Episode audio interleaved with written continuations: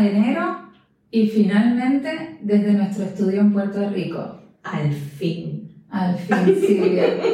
¿Cómo están a todas de nuestra tercera temporada? Hemos estado preparando esta temporada y este momento durante mucho, mucho tiempo, ¿verdad, Silvia? Sí, sobre todo tú estabas bien ansiosa, tú decías, estaba loca por estar aquí y está bien nice. Déjeme decirle que esto ha sido un trabajo ha sido arduo. Ha sido algo, puede salir muy video, pero está chévere, está, Está chévere. está súper chévere. Está súper chévere. Mira, Silvia, vamos a contarle a nuestras amigas, eh, obviamente que hay gente que solamente nos está escuchando. Sí, Entonces, las que nos están escuchando, vamos a contarles que también estamos saliendo en video en YouTube y que nos pueden encontrar en la página de Evas y Brujas. exacto. En nuestro canal. Nuestro canal, tenemos canal, directamente. YouTube.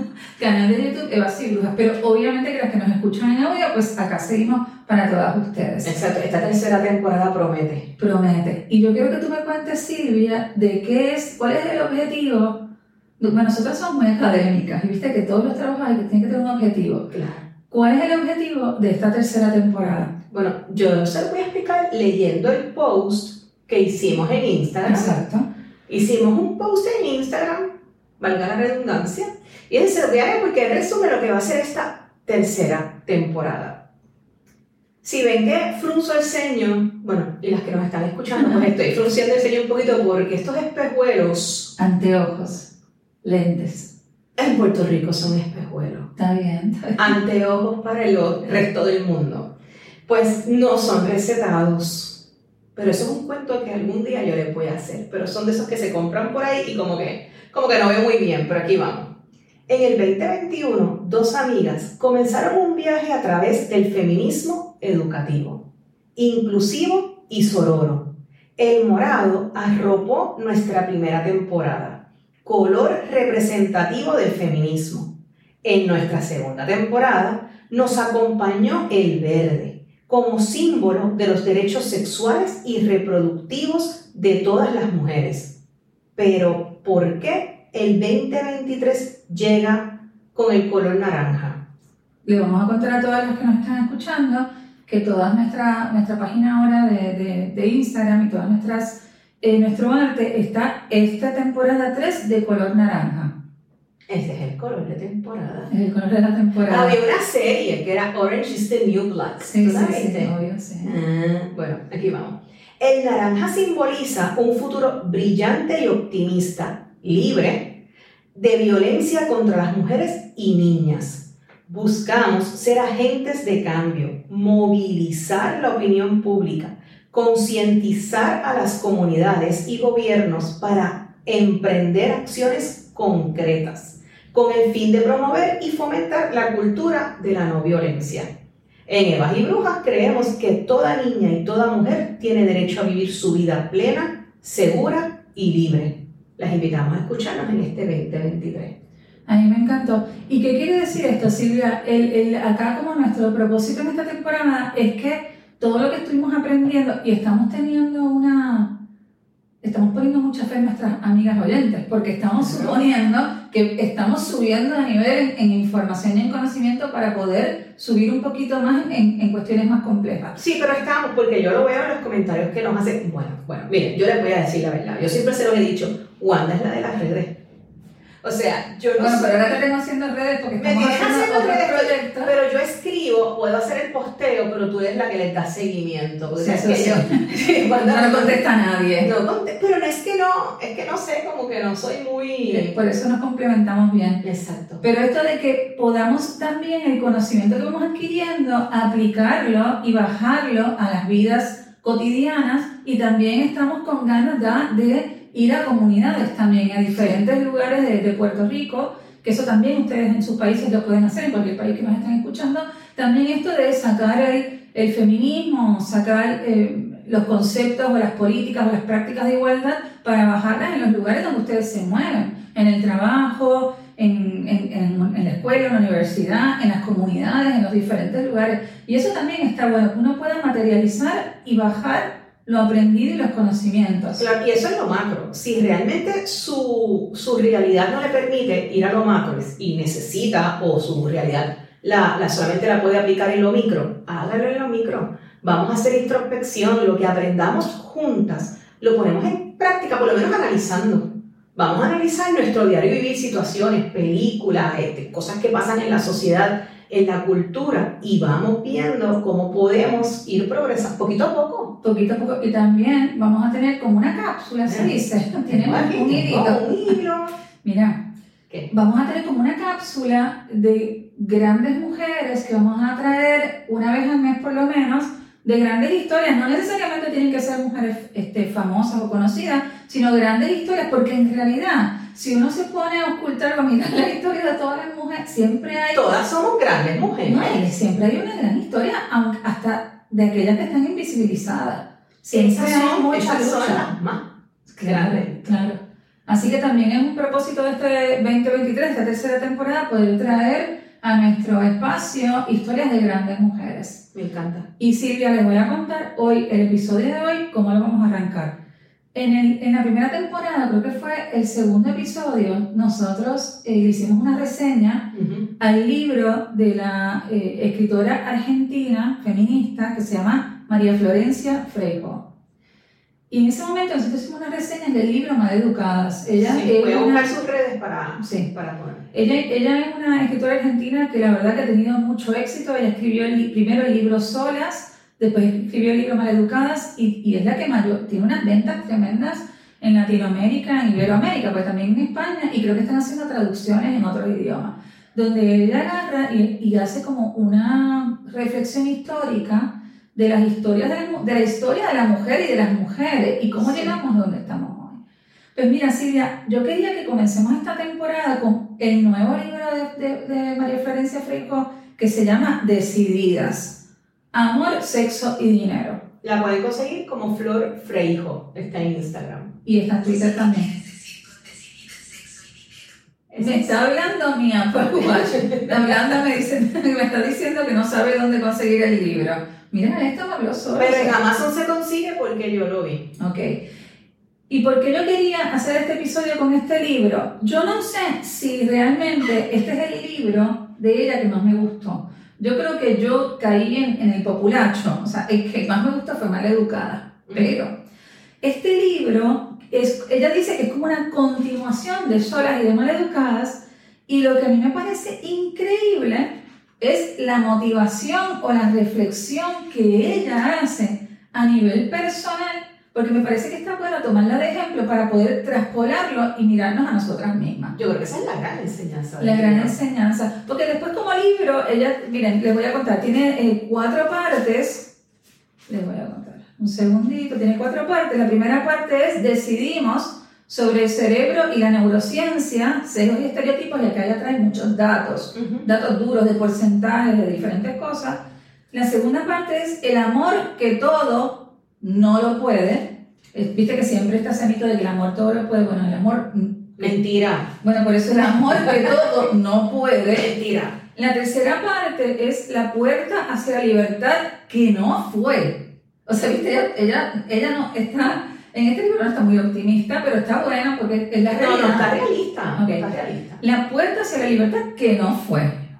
Y la cuarta parte, que a mí me encanta, que esto yo les eh, exhorto a que consigan este libro y lo lean, es dinero de propiedad a propietarias. ¿Sí? Ah, me gusta. ¿Viste qué chévere? Pero lo que más a mí, esto, consigan el libro y léanlo, pero fíjense qué es lo que más a mí me gusta. Y la verdad que yo me quedé flasheada, flipada, como dicen en España, con esta historia. Estamos hablando de la escritora feminista de las que más vende en toda Iberoamérica, que ha tenido los mega bestsellers solas y maleducadas. Y ella nos cuenta que en el verano del 2021 su abuelo materno se enfermó, que tenía 90 años. Comía poco, estaba deshidratado y triste y de- le quedaba poco, digamos. Y le estaba siendo cuidado por su abuelita, que también tenía 88, 89 años.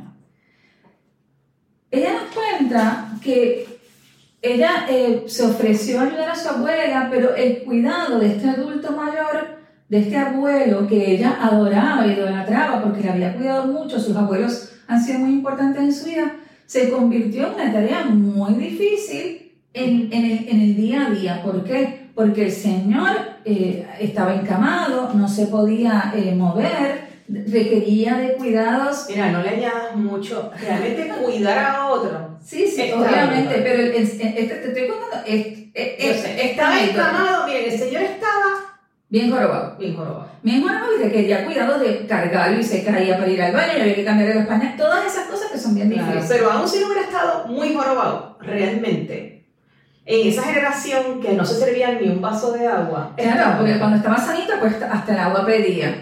Entonces, eh, ella se va a, ayudar a la abuela, pero bueno, es bastante complicado. Y entonces, eh, ella hace la reflexión que en ese momento ya no se dio cuenta, esto lo reflexionó después, que no fueron ni sorora, ni fue feminista, ni fue asertiva con su propia abuela. ¿En qué sentido, Silvia? Cuéntanos. ¿Te acuerdas? Sí, claro que me acuerdo. El libro es excelente, eso lo recomiendo a todas. La realidad es que ella, y esto es bien importante, no pudo hacer el cambio de entender que si ella bien veía al Señor como su abuelo, el Señor de su abuela era el esposo. Y son dos facetas, dos pieles completamente diferentes. Y ella le estaba exigiendo a esa mujer que cuidara, que maternara a su abuelo. Pero no estaba pudiendo romper con eso, con eso que ella defendía de que la mujer tiene que ser libre y de que la, carga que nos ponen y de que tenemos que maternar a otros y que la señora estaba extenuada, la señora también. Pero si la señora del mismo mayo, de la misma señora necesitaba ayuda, necesitaba cuidado. Necesitaba cuidados. Fíjate, ella dice, no vemos cuánto ponderamos a los hombres por, lo, por, por muy poco y cuánto le exigimos a las mujeres que siempre tienen que demostrar mucho. Pese a que yo sabía de sus esfuerzos durante estos últimos meses, yo no vi a mi abuela. Decidí ponerla en el lugar de la mala, sin ver cuán cansada estaba. Porque a todo esto sí le vamos a contarle a nuestras amigas que ella se ofendió con la abuela porque la abuela empezó a hablar de que no podía más y de que ella pensaba que el abuelo tenía que ir a, a un hogar de ancianos, a un geriátrico un home. Tenía que haber estado hace tiempo. Tenía que haber estado hace tiempo, pero fíjate que en, mismas mujeres informadas, con conocimiento, con formación, con entendimiento de los estereotipos de género, de las violencias, de lo poco que nosotras podemos priorizar en nuestras vidas, tampoco lo podemos bajar, o, no todos, o sea, pero en el caso de la... Bueno, todas tenemos sí, sí lo podemos bajar porque ya lo logró. Lo que pasa es que tenemos que hacer el ejercicio, tenemos que aprender a hacer el ejercicio. Estamos tan programadas para no hacerlo estamos tan programadas para la hora de la verdad, podemos ver los de afuera, ¿no? Pero en, en, lo íntimo estamos, todavía estamos programadas. Entonces tenemos que hacer el ejercicio. Sí, ella lo logró, pero lo logró después y, y después de haber em, ofendido a su abuela, o sea, prenderse en el team anti-abuela, la abuela es mala, la abuela es una bruja, la abuela es una sinvergüenza que no quiere cuidar al amor de su vida, al hombre de en sus últimos momentos, sin tener en cuenta nada o sea, todos los eh, arquetipos de la bruja, la mala, la perversa, la, la, la, frívola, ella los aplicó en su misma abuela. Y ella, e, ella hace esta introspección y lo cambia, pero fíjate que qué fuerte es, ¿no? Y es muy valiente de aceptarlo. Sí, obviamente. ella es una escritora y una mujer súper valiente porque también ella recibe críticas en las redes sociales y mucho hate y ella, la verdad que es una, una escritora muy, muy valiente. Dice, Mientras Maleducada circulaba y en esas páginas yo reconocía las pocas oportunidades que mi abuela había tenido en la vida para elegir otros destinos, porque ella es maleducada habla de su abuela. Su abuela es una persona bien presente en su historia, en sus redes, en sus cursos, en sus charlas en la vida. Ahí estaba yo juzgándola, porque una vez en la vida, una vez en la vida, había priorizado su salud. Y no solo yo, sino que parte de la familia también la juzgó, la hirió y la culpabilizó. La misma familia que jamás llamó durante esos días para ver si mi abuelo necesitaba algo y turnarse para cuidarlo.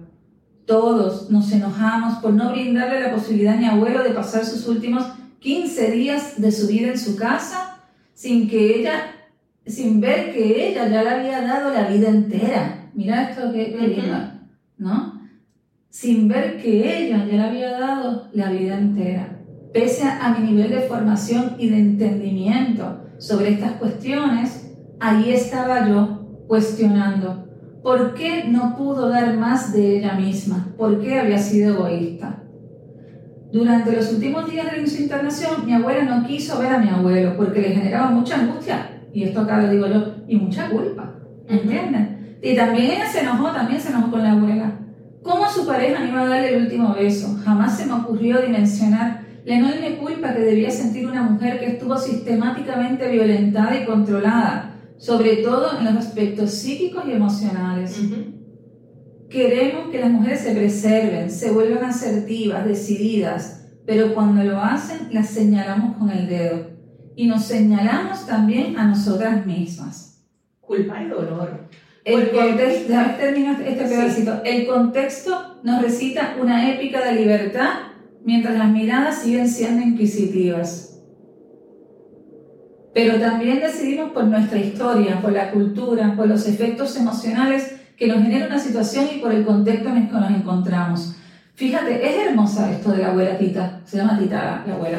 Em, es lindo, pero estaba diciendo que también dolor, porque a veces se, piensa o la culpa nos impide analizar de que hay amor en todo eso. O sea, en, en ese matrimonio de, de 60 años, 50 años, el tiempo que haya estado, y que ella haya tomado una decisión al final de pensar en ella y en su cuidado y de aceptar, no puedo más, hasta aquí llegué. Eso es un acto de amor.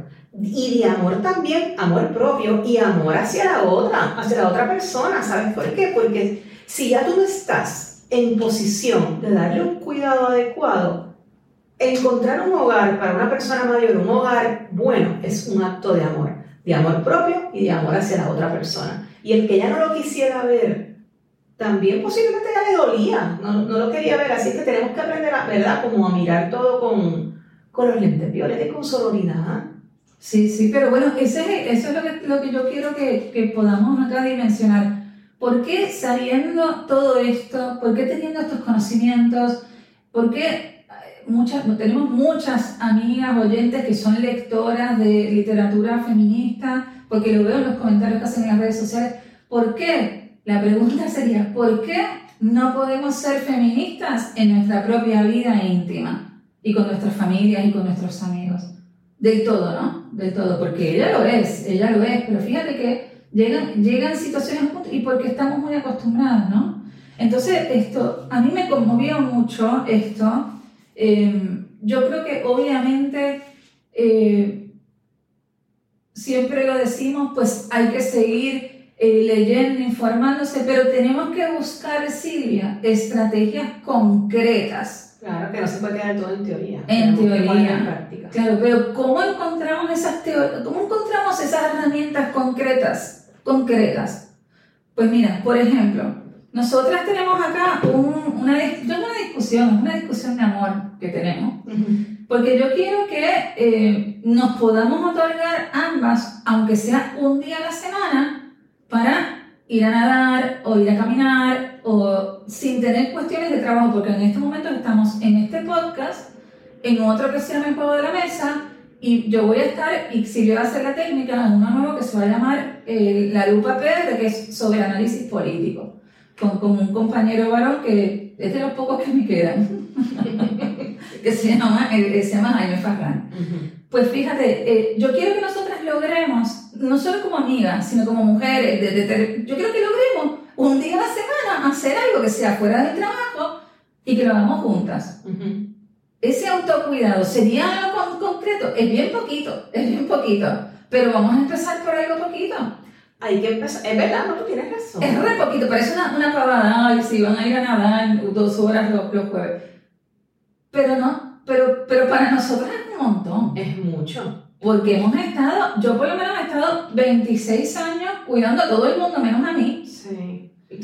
Realmente sí. Tú todavía, tú sigues, ¿no? Tú sigues. Yo, yo he tenido decisiones un poquito más, este, eh, yo he tomado algunas decisiones un poquito más, este, Más drástica, Más porque drástica. es que realmente mudarte de Ok. país eh, eh, ya. pero teni- ¿y, y qué costos han tenido? Han tenido unos costos tremendos. A mí no se me ha perdonado. No, tú eres muy valiente. Yo lo digo. Bueno, o sea, ok. porque Wanda es una de las personas de las Pero tiene, más valientes que tiene, tiene unos costos bien grandes. Sí, porque. ¿qué pasa? El que yo haya tomado la decisión de, a ver, yo no puedo estar más en Argentina, no por el país, no por Argentina, sino por lo que, porque yo quería estar en mi país, porque por, por primera vez en 26 años me quería priorizar, Ujú. Por querer regresar a tu hija, o sea. pero ha tenido unos costos sociales muy importantes, pues me han criticado, me han dicho de todo, tengo una hija que está en chismá, que está enojada conmigo, o sea, los costos han sido bien fuertes, por, por, como yo estoy como la abuela de Flor, porque una vez dije, Yo yo eres quiero, tita. yo soy tita, tita San Miguel, porque una vez en la vida dije, yo quiero, después de 26 años, un poquito para mí, algo para mí, que yo, bueno, pues yo quiero estar en mi país y ir los domingos a la playa. Entonces, ¿qué, qué estrategias podemos hacer para, y, y tengo que confesarle, porque yo estoy como Florencia, yo siento mucha culpa. Si bien yo llevo a cabo el proceso y le meto para adelante, culpa tengo. Pero yo voy a decir algo que es bien importante. Entonces son esas herramientas micro, porque macro, cosas macros hacemos, vamos a marcha, eh, eh, eh, podemos militar en las redes sociales, pero en lo micro, ¿cómo, cómo hacemos? Bueno, lo primero es comprender que los pasos más grandes se hacen llenos de miedo. Yo no creo que exista tal cosa, y esto lo digo para que no nos para que nos quitemos un poco de esa presión de que pensamos, no, las cosas las voy a hacer y voy a trabajar con la culpa y voy a trabajar con el miedo y todo va a estar bien. No, esos sentimientos van a estar ahí. Vamos a ser valientes según demos el paso con miedo, paso de, de priorizarme, paso de analizar, paso de... Y no, y no es que yo, eh, uno, todo el mundo sea, o sea, ay, qué egoísta. Y una vez en la vida quiero, aunque sea un tiempito, pensar, Bueno, pero vamos a resignificar lo que es ser egoísta. Quizás hay que ser egoísta de vez en un cuando. poquito, pues yo entiendo que, Un bueno, pero mis hijas son grandes. Son grandes, no es que tengan dos, tres años y yo, o sea, son grandes. Entonces, hasta son que- dos horas en la semana. Bueno, estamos hablando de eso, pero claro, es- no, no, no, lo de los jueves, chicos, eso va- vamos a sacar. Ah, no estamos hablando de eso. No, estoy hablando de lo Ok. mío, de, de los costos que tiene Sí, sí. uno poder decir, por una vez en la vida, como Tita, como la abuela de Flor, quiero pensar en mí y quiero yo no estar tan mal y estar yo un poco mejor. Hashtag seamos tita. Seamos Tita. Porque al final Tita se la bancó con culpa y todo, pero lo, metió Pero el lo señor, hizo. lo mandó el señor mediático, no le preguntó a nadie. Lo hizo. Porque realmente era, la decisión era de ella. Y hace tiempo lo debió haber hecho. Y no hizo nada malo. Esas son las microestrategias. Microestrategia. Bueno, para, para ponerlas un poquito más concretas, tenemos que hacer cosas como primero analizar. Miren, este tipo de libros nos ayuda. ¿Por qué? Porque estamos viendo que nosotros no somos las únicas que sentimos culpa, que juzgamos a otras mujeres. Cuando nosotras podamos hacer eso, tenemos que empezar a mirar con lentes violeta a nuestras amigas, a nuestras mamás, a nuestras hermanas, a nuestras tías, a nuestras primas, a la de la farándula, a toda persona y dejar de juzgar. Y cuando nos venga un, un- un juicio, pensar, ¿por qué estoy enjuiciándola? ¿Cuál es el pensamiento o el prejuicio que me lleva a ese juicio? Y entonces ahí nosotros vamos deconstruyendo todo lo que hemos ido aprendiendo y poniéndolo en práctica. Cuando logremos dejar de enjuiciar a otras mujeres y ser sororas, podemos hacer cambios micro, como miren, ayudar a una amiga, hacer cambios fundamentales en nuestra vida, hacer cosas que nos hagan felices sin, sin, no sin sentir culpa, pero sin que la culpa nos detenga. Yo estoy como a fuego. En fuego. Mira, acá, eh, eh, eh, para terminar la introducción de, de Sí. lo que estamos hablando, dice, este libro habla sobre el poder de decir, decidir, o sea, pues se llama Decididas, y ella resignificó la decisión de su abuela. Este libro habla sobre el poder de decidir lo mejor para nosotras mismas, en el difícil equilibrio de coexistir con entornos que muchas veces son adversos y de educaciones tradicionales creadas para controlarnos.